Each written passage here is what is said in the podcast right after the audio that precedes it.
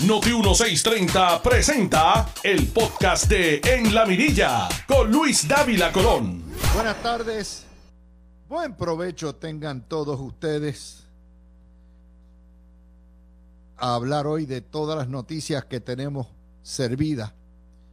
Y vamos a comenzar con lo que es el disparate más grande de este año, nuevamente cortesía del Partido Popular, que como pueda nos clava con nuevos impuestos. Se trata del marbete, el incremento en el costo del marbete, que representa 10 millones de dólares en impuestos y que es pura fabricación de el representante popular Ángel Matos, que lleva una guerra histórica contra los hijos de Roberto Clemente y desde tratar de reexpropiarle lo que es los terrenos de la, lo que es la ciudad deportiva Roberto Clemente, ha tratado de todo y no puede y ahora se inventó esto para que le caigan encima a la familia. Déjeme decirle cuál es el objeto del pecado. La fundación de la ciudad deportiva tiene como propiedad un traspaso del Estado de hace muchas décadas. Unos terrenos que son apetecibles, que quedan, para que ustedes tengan una idea, entre, eh, básicamente se, se ubican en Carolina, ustedes se ubican en, la, en sí, Lavaldo, yendo hacia Carolina, usted va a ver la torre de lo que era la torre de oración y lo que era fuente de agua viva. Y detrás de ese parque que era industrial están cuerdas y cuerdas de terreno desarrollable en muchos casos que están locos los colmillú que llenan el bolsillo de Ángel Ramos, de Ángel de en donativos políticos. Están locos por meterle mano a ese terreno. Y ese terreno que ha estado en manos de la fundación ha pasado por la salsa y el Guayacán. Y después que murió Vera Zavala, la esposa, la viuda de Clemente, eh, y pasó a los hijos, han tenido muchas dificultades en términos económicos.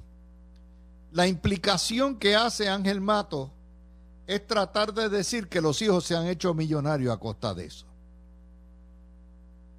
cuando es todo lo contrario. Como quiera, los terrenos son propiedad ya privada, sujeta a la condición que no le permite tampoco desarrollar parte para crear industrias o comercios que puedan subvencionar con fondos privados la, todo el trabajo y la misión de la ciudad deportiva. Y el nuevo embeleco, el año pasado trató de expropiarlo, el nuevo em, embeleco ahora de, eh, de Ángel Mato es espetarnos calladamente un impuesto de 5% que han llamado eh, una contribución obligatoria las huevadas que se dan en este país, ¿no? Y eso ha logrado, primero, el, proyecto tiene miles de defectos. El, el, proyecto nada más es para haber parado su implantación, y en eso Pierluisi es responsable, y haber dicho, esto no va, yo no voy a cobrar el impuesto, y Ángel Mato, este es, vete a cobrarlo tú a los tribunales. Pero naturalmente estamos bregando con una fortaleza que es, culifloja y le tiene miedo hasta Ángel Mato, que es un bully. Ángel Mato, después de Taxtito Hernández, eh, Ángel Mato es uno de los gorilones que tiene Taxtito allí. ¿Ok? Y en ese contexto, Ángel Mato hoy condiciona, es decir, nos coge a todos de rehenes y politiquero al fin, porque la verdad es que es un burro, dice que él está dispuesto a eliminar el donativo si el gobierno elimina las alzas de luz, de peaje y de agua, que son alzas que están dispuestas por ley o por la Junta de Control Fiscal o por contrato. Y él sabe que eso no va para allá. Pero como es un payaso, se mete con eso porque Ángel Matos quiere que ustedes culpen a la sucesión de Roberto Clemente para que le cojan antipatía y le den excusa para el poder, para que el gobierno expropie. De eso que se trata este juego. Hay colmillos detrás de todo esto. ¿Dónde quedan esos terrenos? Pues al lado de Isla Verde. ¿Y qué es Isla Verde? Zona turística. Y está, oiga, cuánto gato hay, está loco por eso. Y entonces fue anoche a pelota dura a acusar a los hijos de Clemente de ser irresponsables con el dinero. Pero sin embargo, que es la locura, ¿no? Este proyecto lo que hace es levantar fondos para la fundación, ¿verdad? Para la ciudad deportiva que corren los hijos de Clemente. O sea, esto es, y los hijos de Clemente lo menos que quieren es perjudicar al pueblo, lo menos que quieren es que le echen culpa por impuestos que pone el gobierno. Entonces, Pierluisi le están atribuyendo la culpa porque en Fortaleza no entienden. Esta es una de las fortalezas políticamente hablando más torpes que yo he visto en mi vida. Todo lo que tenían que decir es, eh, obras públicas, no me cobres el marbete porque esta ley tiene tantos defectos procesales que no hay manera que yo la vaya a implantar. Y si Ángel Matos quiere eh, que la pongamos en vigor, que vaya al tribunal y me obligue a ponerla en vigor y que el público sepa quién es que está detrás de esta poca vergüenza. Esa es la situación. Para que ustedes entiendan dónde estamos y cuál es la situación con esto, ¿verdad?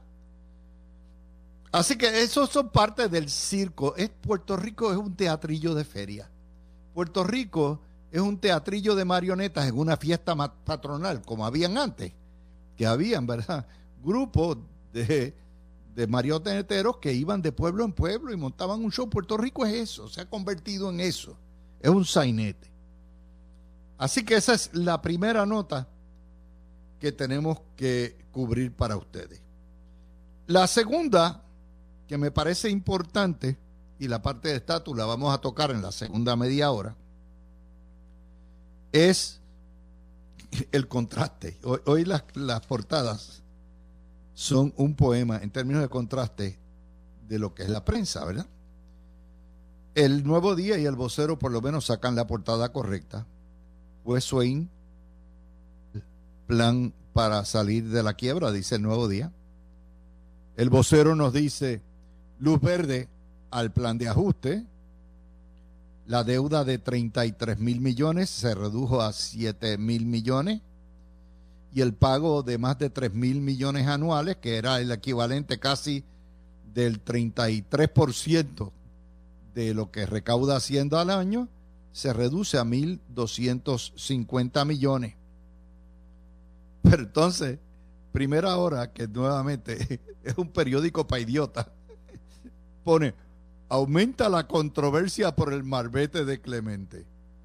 En primer lugar, Morones, el marbete no es de Clemente, el marbete es de Ángel Ramos.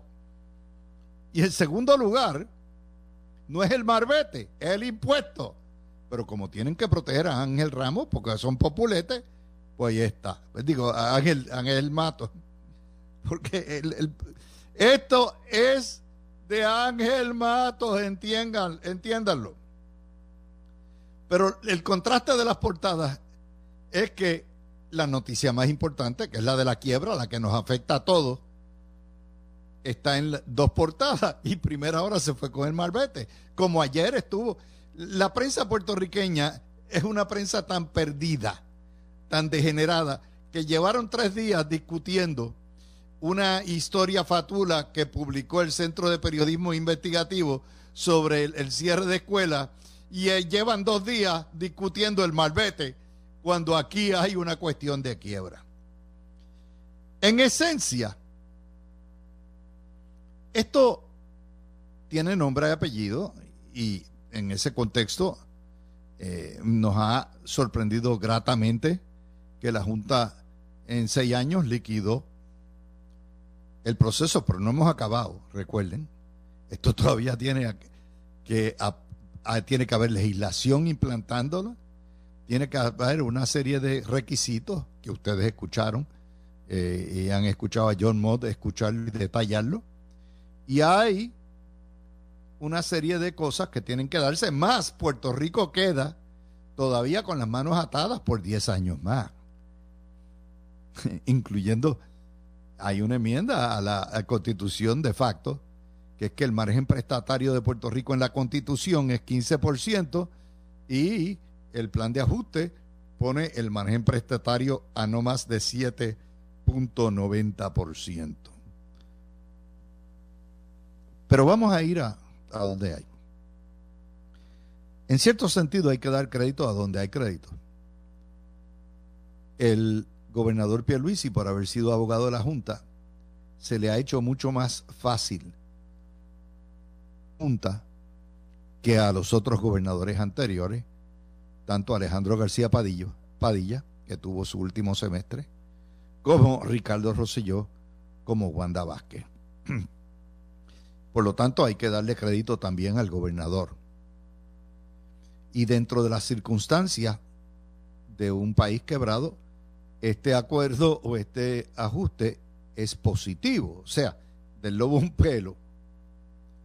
Ahora, hay que darle crédito también al exgobernador Ricardo Rosselló. Si Ricardo Rosselló no hubiera tenido las garatas con la Junta, los poderes que son, peleando contra ellos que querían recortar empleados públicos y nóminas. Quería que votaran miles y no se dio. Esa misma junta propuso que se recortaran 10, 15% los salarios del empleado público y el gobernador Rosselló peleó hasta el final y no se dio. Esa misma junta quería que se eliminaran los bonos de Navidad y el gobernador Rosselló peleó y no se dio. Esa misma junta quería recortar en ocho y medio por ciento las pensiones de 170, 167 mil empleados públicos jubilados y el gobernador Rosselló dio esa pelea hasta el año 19 y no se dio. Recuérdense que Wanda Vázquez firmó para que los recortaran.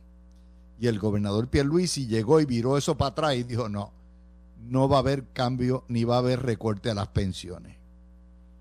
De manera que ni recortaron, ni votaron empleados, ni quitaron el bono de Navidad, ni recortaron salarios, ni recortaron pensiones. Y el hombre que dio la pelea frente a esa junta dictatorial para que eso no se diera, para que sencillamente se protegiera el empleado público y el pensionado público, el pueblo de Puerto Rico lo votó en una revolución fatula. Y hay que darle al César lo que es del César. Y para colmo de los colmos, porque hay que, ¿verdad? Pierluisi logra y reafirma todo esto. Y todavía los comunistas separatistas no están conformes. No recortaron pensiones, no recortaron salarios, no recortaron el bono de Navidad, no, no votaron gente y todavía los bandidos están, dicen, no, la deuda que la, que la vaya a pagar los ricos como si las deudas, como si esto fuera free for all, porque eso es el problema de los comunistas. Ellos reparten con todos los chavos. Ahora, yo le voy a recordar algo a todos los bonistas, los fondos buitres, los acreedores, los contratistas y la gente que le limpiaron en las propiedades, se las expropiaron y después no le pagaron. Lo siguiente. Recuerden esto para cuando empecemos el próximo turno, el próximo segmento donde vamos a discutir el Estado. En la República Socialista no va a haber plan de ajuste para nada. No se le va a pagar a nadie, ni a acreedores, ni a bonistas, ni a pensionados, ni a jubilados. En la República Socialista que quieren estos títeres, no se le va a pagar a nadie, entiéndanlo. Como hay que recordarle a los criptomonedistas doraditos esto y a todos los que tienen las exenciones que en la República de Puerto Rico socialista tampoco va a haber paraíso fiscal. Eso lo deben entender toditos. ¿ah? Lo que está en juego aquí son sus canicas, son sus haberes. Pero hay que decirlo, porque ¿verdad? a la gente se le olvida dónde estamos y lo que está en juego. Así que esto es un negocio redondo dentro de las circunstancias. Recuérdense, no fue la Junta quien nos llevó a la quiebra, no fue la Junta quien nos endeudó, fueron nuestros políticos de los dos partidos mayores. Por lo tanto, ese dinero que vino para Puerto Rico y que esbarató a más de 65 mil bonistas del patio, en su vasta mayoría de clase media, que le prestaron al país y el país lo que hizo que los dejó enganchados. Esa es la realidad. Y dentro de esas circunstancias, los 72 mil millones de pesos que se fututearon que ustedes dicen qué diablos se lo gastaron, porque nadie sabe dónde se fueron esos chavos. Pues ahí está. Tenemos que pagar algo. Algo. Y eso no está mal, 7 mil millones de pesos. Y ahora la legislatura tiene que regresar, ahora en febrero, para meter dentro del nuevo presupuesto el repago de la deuda que serían 2.250 millones de dólares. Más o menos. Que sería el 12% si los recaudos en un año son 10 mil millones, pues el 12% de lo que recauda Hacienda. Más o menos. Y la limitación de que en el futuro la deuda no puede pasar de el 7.90% pero no le van a decir nunca lo que yo les acabo de decir. Y yo, mi oposición siempre a esa junta fue que era una dictadura que le quitaba poderes a los funcionarios electos del pueblo de Puerto Rico, que afectaría al empleado público y afectaría a los pensionados eso fue siempre mi objeción. Y si no es porque hubo las controversias y se paró como una pared completa de que no pasarían tanto el gobernador Roselló como el gobernador Pierluisi, porque Wanda Vázquez casi les entrega la tienda, pues no se hubiera dado esto. Así que hay, que hay que agradecerle a esos dos gobernadores que aguantaron la línea y que Pierluisi logra un acuerdo con el que podemos vivir. Pero recuerden, esto no se acaba. Estamos todavía en probatoria por mucho tiempo y no se va a acabar la deuda o el proceso de quiebra hasta que no regresemos a los mercados. Y es falta un buen trecho. Esas son las notas que tenemos para ustedes esta primera media hora. Cuando vengamos, vamos a hablarle un poquitito del estatus y de los estragos, los estragos sociales del COVID. Regresamos ya mismo. Tú escuchas el podcast de En la Mirilla con Luis Dávila Colón por Noti 1630. Estamos de regreso con ustedes, mis amigos. Son exactamente las 12 y 32 minutos. Buen provecho tengan todos. Vamos a discutir dos notas. En Puerto Rico hay uno de esos, hay una serie de de seres extraños que llegan de cualquier parte del planeta e históricamente han estado metidos en la política y tienen, Son, son seres que uno no sabe de dónde sale ni para quién trabajan. Hay un señor que se llama Alexander Odisheli Dese, o whatever, que históricamente ha estado asociado, ha vivido en Puerto Rico, eh, nació en Rusia y asociado con los republicanos. Y era un tipo que se conocía como un estadista billetudo que ha dado cerca de un tercio de millón de dólares a campañas fuera de Puerto Rico. Y de momento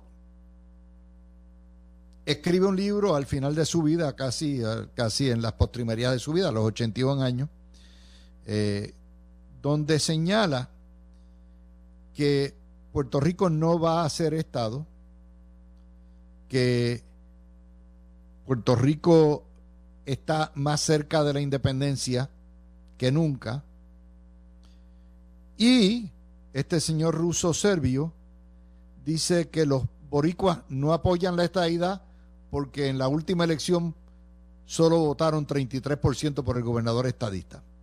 Se le olvidó convenientemente el plebiscito, ¿verdad? Pero como quiera. Y entonces escribe un libro para circularlo en el Congreso para llevar a Puerto Rico hacia las repúblicas asociadas. Y dice una serie de verdades que son realidad.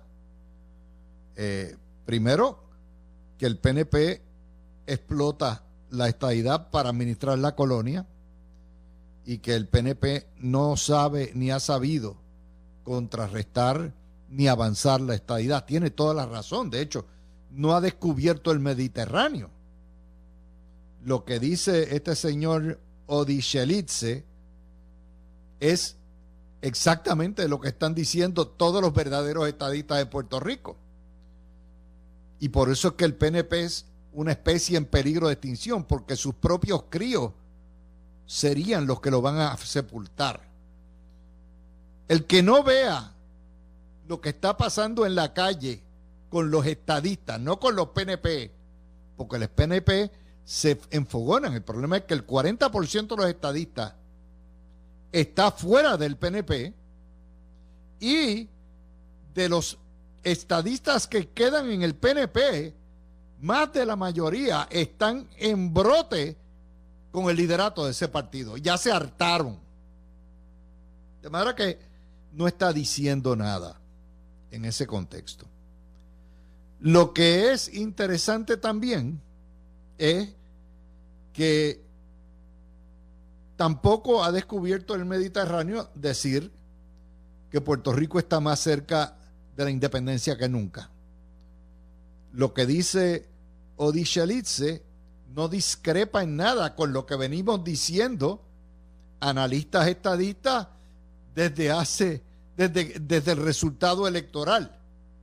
De hecho, desde mucho antes, yo lo vengo diciendo, escribí un libro que se llama Se acabó lo que se daba en el 2005 precisamente sobre esto, presagiando todo lo que ha estado ocurriendo ni es distinto a lo que todos los las personas que se han dedicado a analizar política por años, por décadas en el PNP están diciendo. En eso coincidimos.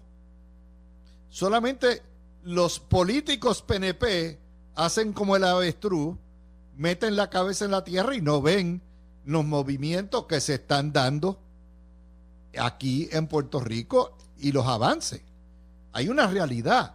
El independentismo controla la narrativa en Estados Unidos. El independentismo controla el Partido Demócrata inclusive la narrativa que le dan a los republicanos para que no nos den trato igual y que nos bloqueen. Esta es la era del independentismo. Eso no es nada nuevo. Ahora, es deshonesto este señor cuando se vira. Es muy fácil ser ruso serbio, haber vivido y haber hecho capital en Puerto Rico y venir entonces a decir, no, córtenlo. 53% no, eso, no fue suficiente, córtenlo. Es bien fácil. Y es más fácil si usted miente. Si usted dice que no hay apoyo para esta idea utilizando la cifra de los resultados de la gobernación y no utiliza la cifra verdadera que fue los tres plebiscitos anteriores, incluyendo este último que se celebró junto con la elección, donde el 53% dijo que. Ahora, tiene razón, 53% no ha sido suficiente para mover al Congreso, pero poco a poco se llega a donde se va a llegar.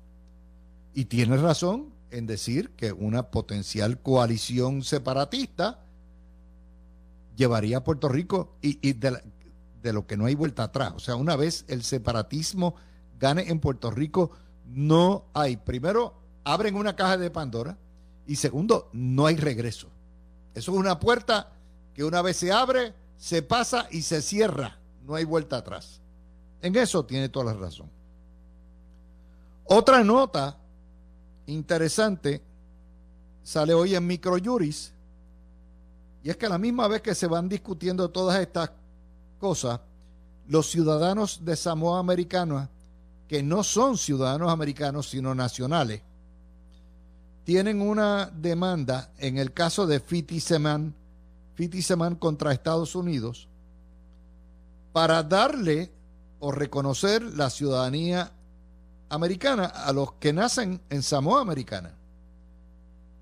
Ese caso que lleva tiempo, un juez de Distrito Federal en Utah determinó en el año 19 que sí son ciudadanos americanos bajo la decimocuarta enmienda y el décimo circuito revocó y denegó la reconsideración. Por lo tanto, los demandantes en este caso, los ciudadanos de Samoa, radican una petición de cerciorari, un auto de cerciorari en el Supremo, que es discrecional.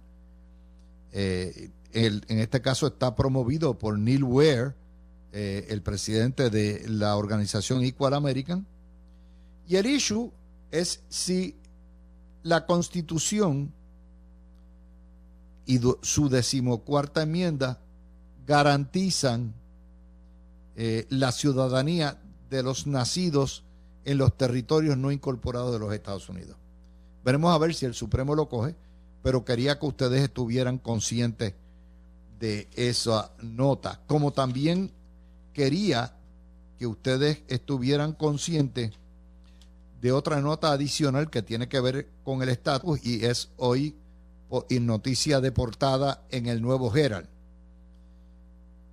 Hugo Carvajal, el milico, también conocido como el pollo venezolano, que fue el que dirigió las agencias de inteligencia del chavismo por 10 años, está cantando como pajarito en España, diciendo que el chavismo, tanto bajo Chávez como bajo el narcodictador Maduro, ha enviado más de 20 millones de dólares a Latinoamérica y a España en valijas, o sea, en maleta diplomática, para subvencionar las campañas de los partidos izquierdistas.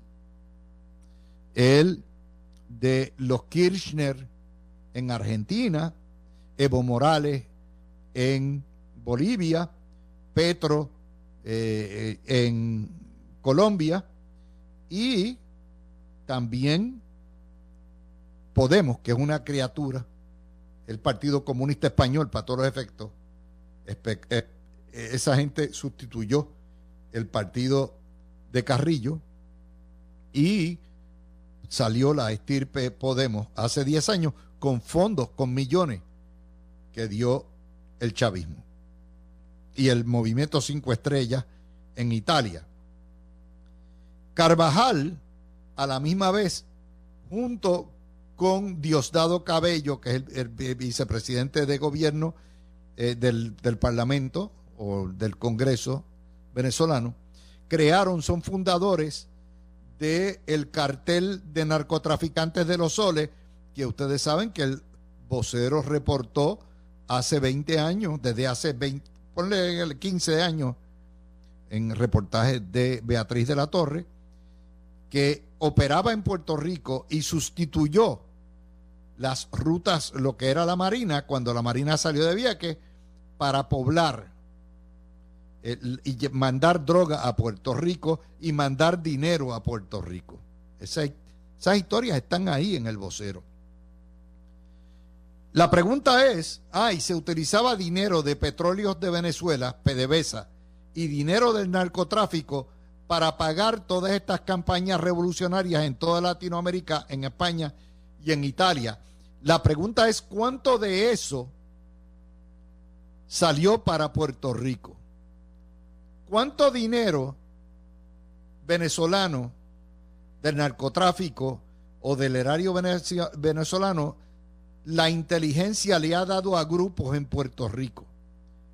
Y en su día, porque el pollo Carvajal está peleando la extradición porque está acusado por narcotráfico y lavado de dinero en Miami, en una corte federal, en su día, cuando caiga bajo las autoridades federales, se sabrá cuál ha sido la intervención de Venezuela y de Cuba comunista en llevar a Puerto Rico hacia la independencia.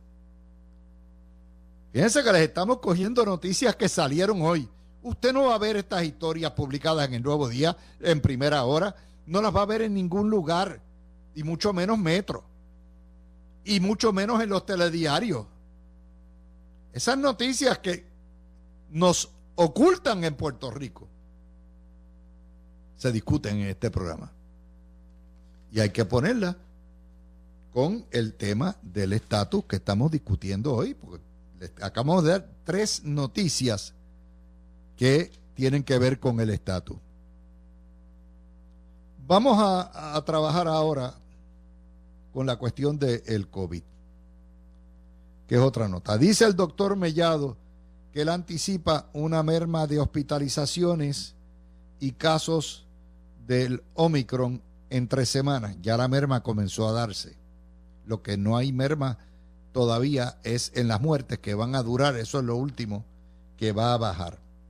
Al día de hoy hay 2.113 casos reportados. Esto era ayer. Las cifras acaban de salir estando yo en el aire. Hay 873 hospitalizados, 158 en cuidado intensivo y la positividad bajó nuevamente a 30.3%.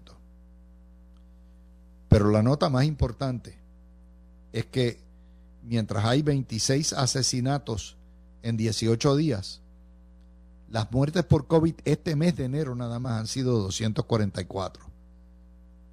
Multipliquen cuántas veces más por asesinato. Así de serio es.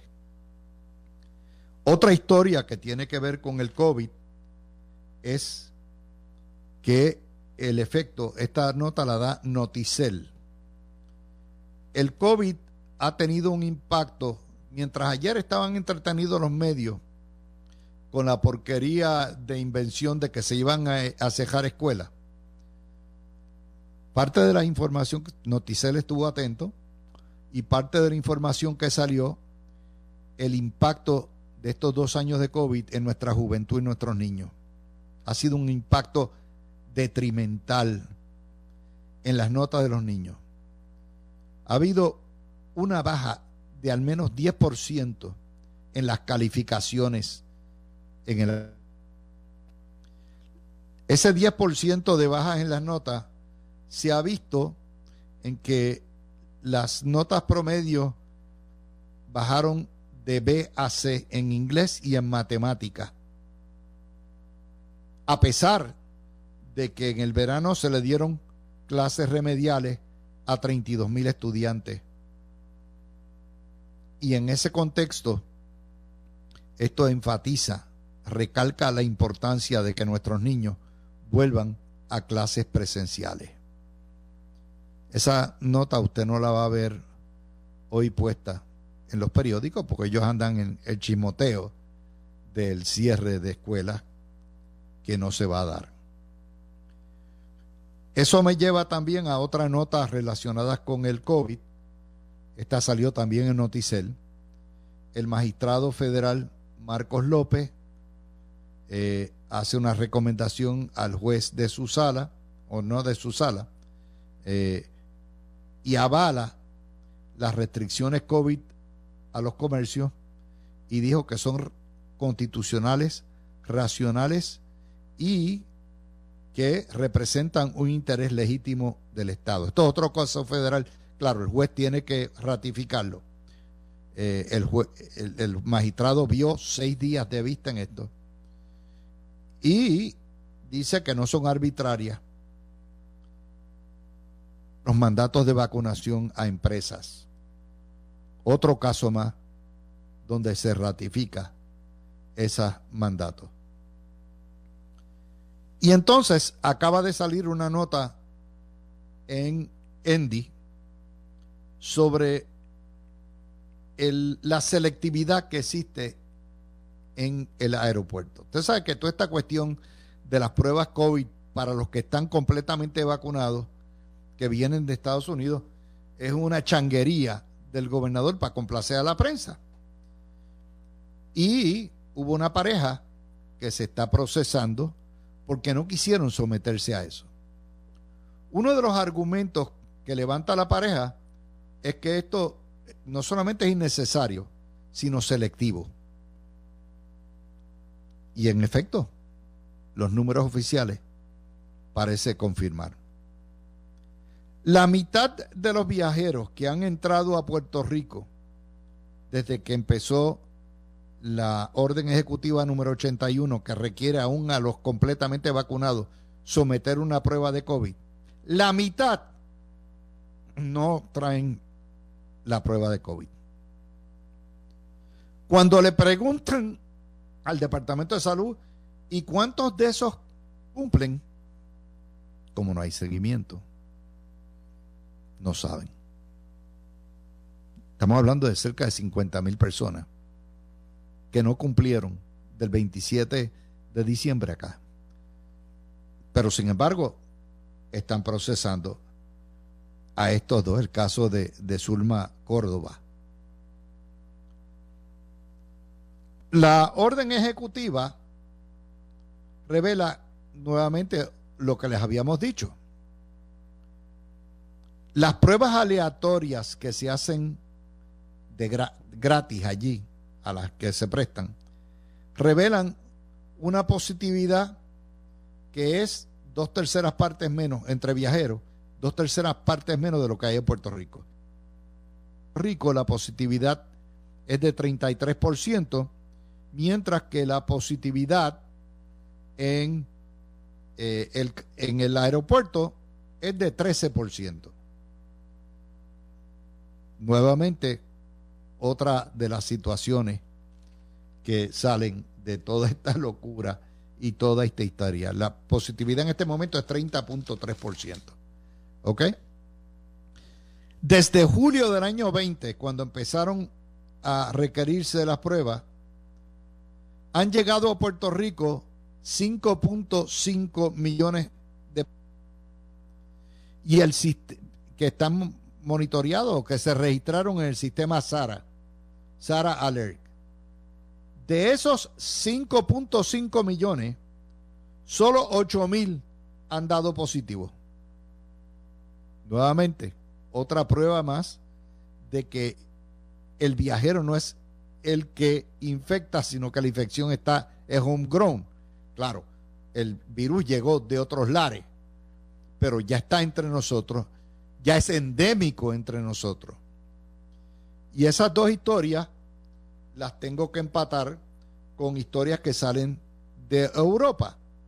Suecia dijo, mire, yo no voy a requerir más pruebas COVID para los viajeros porque nosotros tenemos una positividad más alta, como quiera. Y el problema, estos son fronteras abiertas y hay que dejar ya que el COVID corra su curso y tenemos que tomar las medidas, vacunar, todo este tipo de cosas, pero no más pruebas COVID. Y en Inglaterra, que acaba de pasar por la salsa y el Guayacán con el Omicron y ya está bajando rápidamente, eliminó el requisito del mandato de mascarillas obligatorias. Y ya yo les había dicho que España le está pidiendo a la Unión Europea que elimine todos los cierres, elimine todas las restricciones y que se concentre en vacunación, en mascarillas, ¿verdad? Y en fármacos, que es la próxima etapa. Puerto Rico está atrás y nadie se atreve a mover nada porque le tienen terror a la prensa, porque la prensa es la que seguida dice, oh, mire, para allá un repunte. Van a venir más variantes, van a volver repuntes, como, y van a haber repuntes como con la influenza, como con el dengue. Usted sabe que hay temporada. La temporada del dengue empieza con la época de lluvias en agosto y cuando llega la seca de enero, baja el dengue y el chikungunya. Pues es igual, la influenza empieza con el otoño y en el invierno se recrudece y cuando llega la seca ahora de estos meses, empieza a bajar. Pues va a ser igual con el Omicron o el COVID, sea como se llame la próxima etapa. Pero Puerto Rico está atrás, atrás en todo este tipo de, de, de, de política pública. Esa es otra notita. Eh, y también está el caso del FEI, que aparentemente le va a radicar cargos a Raúl Maldonado, no porque robara, no porque hiciera algo impropio con los contratos, no porque tuviera un conflicto de interés con su hijo, sino porque que asumiblemente no llenó una información en los, en los informes financieros. Lo que no hicieron con Mariana Nogales lo van a hacer con Raúl Maldonado. ¿Ok? Para que entiendan dónde está la cosa. Ay, Dios mío, este paisito es una chulería. Tú escuchaste el podcast de En la Mirilla con Luis Dávila Colón en Noti 1630.